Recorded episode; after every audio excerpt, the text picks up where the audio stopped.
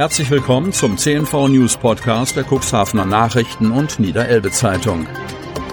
In einer täglichen Zusammenfassung erhalten Sie von Montag bis Samstag die wichtigsten Nachrichten in einem kompakten Format von sechs bis acht Minuten Länge.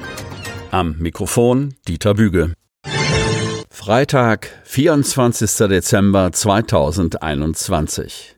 40 neue Corona-Fälle ohne Cluster und Ausbrüche. Kreis Cuxhaven. Kurz vor dem Fest sinkt die 7-Tage-Inzidenz für den Kreis Cuxhaven noch einmal. Der Wert für die Neuinfektion pro 100.000 Einwohner binnen einer Woche lag am Donnerstag bei 114,2. Vortag 121,2.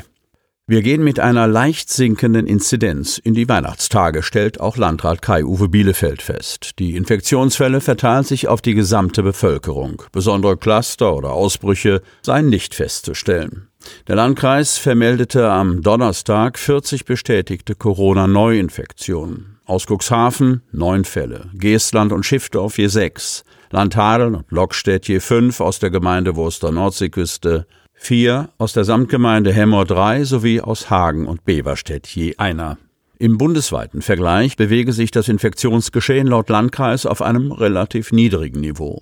Das Kuxland weist unter den Landkreisen und kreisfreien Städten Deutschlands nach Angaben des Robert Koch Instituts aktuell die 15. niedrigste Inzidenz auf. Den Einwohnerinnen und Einwohnern des Kuxlandes wünscht Bielefeld frohe Weihnachtstage.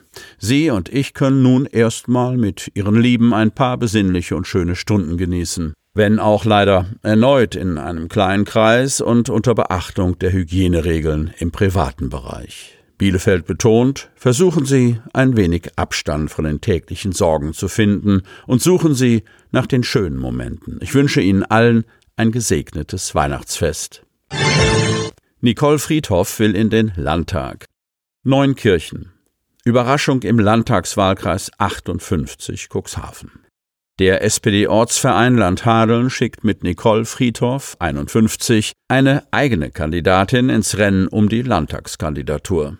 Die Bürgermeisterin aus Wanner stellt sich damit gemeinsam mit dem Cuxhavener SPD-Kandidaten Oliver Ebken bei der Wahlkreiskonferenz der Sozialdemokraten im Februar den Delegierten. Bei der SPD-Ortsvereinsversammlung erzielte Nicole Friedhoff ein klares Votum von 100 Prozent für ihre Kandidatur. Damit wollen die Hadler Sozialdemokraten vor dem Hintergrund des Frauenmangels auf allen politischen Ebenen ein Zeichen setzen. Friedhoff als Landtagsabgeordnete wäre ich gleichermaßen für alle Menschen in Cuxhaven und im Land Hadeln da. Ein Auseinanderdividieren von Stadt- und Landbevölkerung gibt es bei mir nicht. Die gebürtige Cuxhavenerin hat ihre Kindheit und Jugend in Altenwalde verbracht. Dort spielte sie von klein auf bis ins sogenannte Seniorenalter beim TSV Altenwalde Handball. Seit über 32 Jahren ist sie als Industriekauffrau in einem Betrieb der Feinblechindustrie in Cuxhaven tätig. In ihrer Wahlheimat Wanner lebt und wirkt Nicole Friedhoff seit 1996. Sie ist verheiratet und hat eine Tochter.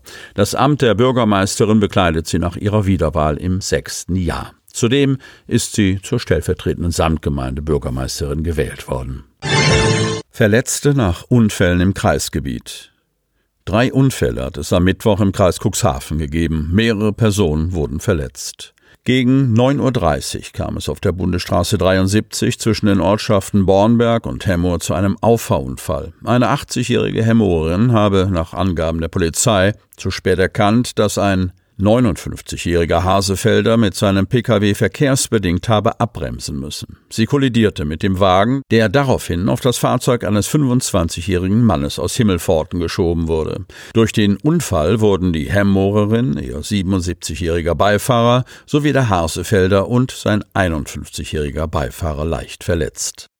Gegen 20.15 Uhr krachte es auf dem Heerweg nahe der Ortschaft Hemmoor. Ein 22-jähriger Kadenberger war mit seinem Pkw nach rechts von der Fahrbahn abgekommen und dort mit einem Straßenbaum kollidiert, erklärt die Polizei. Durch den Unfall wurde er leicht verletzt. Während der Unfallaufnahme stellten die Polizeibeamten fest, dass der junge Mann offensichtlich unter Alkoholeinfluss stand.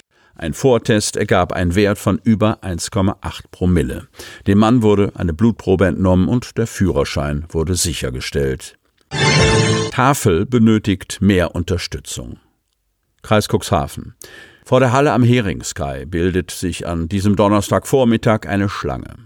Einen Tag vor Weihnachten warten hier Stammkunden der Tafel auf Einlass. Sie haben zuvor ihre Bedürftigkeit und die Impfbescheinigung nachgewiesen und erhalten für einen geringen Obolus gerettete und gespendete Lebensmittel. Zudem gerät die Tafel selbst unter Druck. Weggebrochene Spenden und steigende Energiekosten sorgen für Kopfzerbrechen. Die Hilfsorganisation benötigt Spenden, um helfen zu können. Weihnachtstüten, die in den Jahren zuvor Familien und Kindern vor dem Fest mitgegeben werden konnten, fielen diesmal allerdings schweren Herzens Sparzwecken zum Opfer. Die Cuxhavener Tafel versorgt aktuell 789 Personen aus 355 Haushalten. Aus der Stadt Cuxhaven sind es 296 Haushalte, die restlichen 109 Haushalte verteilen sich nahezu auf den gesamten Landkreis. 271 Kinder unter 16 Jahren und 109 Rentner sind als Empfänger registriert. Die Kundschaft kommt aus 20 verschiedenen Nationen. 32 Prozent haben die deutsche Staatsangehörigkeit, 23 Prozent die syrische Nationalität und 10 Prozent stammen aus Afghanistan. Das Gros ihrer Kundschaft kommt aus Cuxhaven. Der Rest verteilt sich auf nahezu alle Gemeinden bis hinunter nach Hechthausen und nach Geestland. Die Zahl der Bedürftigen ist 2021 gesunken. Eine Erklärung, woran dies liegen könne, haben Vorsitzender Klaus Schnell und sein Stellvertreter Hermann Mayer nicht.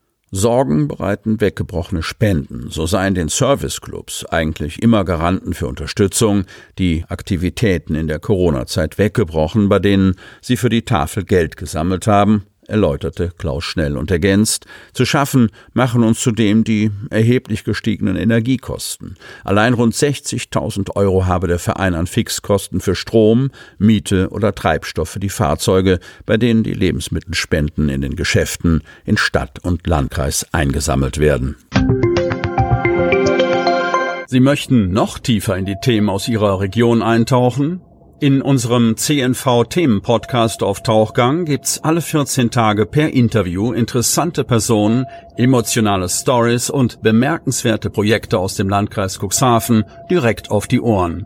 Damit Sie ab sofort keine Podcast-Folge mehr verpassen, benötigen Sie lediglich einen sogenannten Podcatcher. Auf den meisten Smartphones ist dieser bereits vorhanden. Falls nicht, dann suchen Sie ganz einfach in Ihrem App Store nach einem kostenlosen Podcatcher wie zum Beispiel Spotify, Apple Podcast oder AntennaPod. Selbstverständlich können Sie unsere Podcast-Folgen auch direkt über unsere Website unter cnv-medien.de slash podcast anhören. Die hörten den Podcast der CNV Medien, Redaktionsleitung Ulrich Rode und Christoph Käfer. Produktion Rocket Audio Production.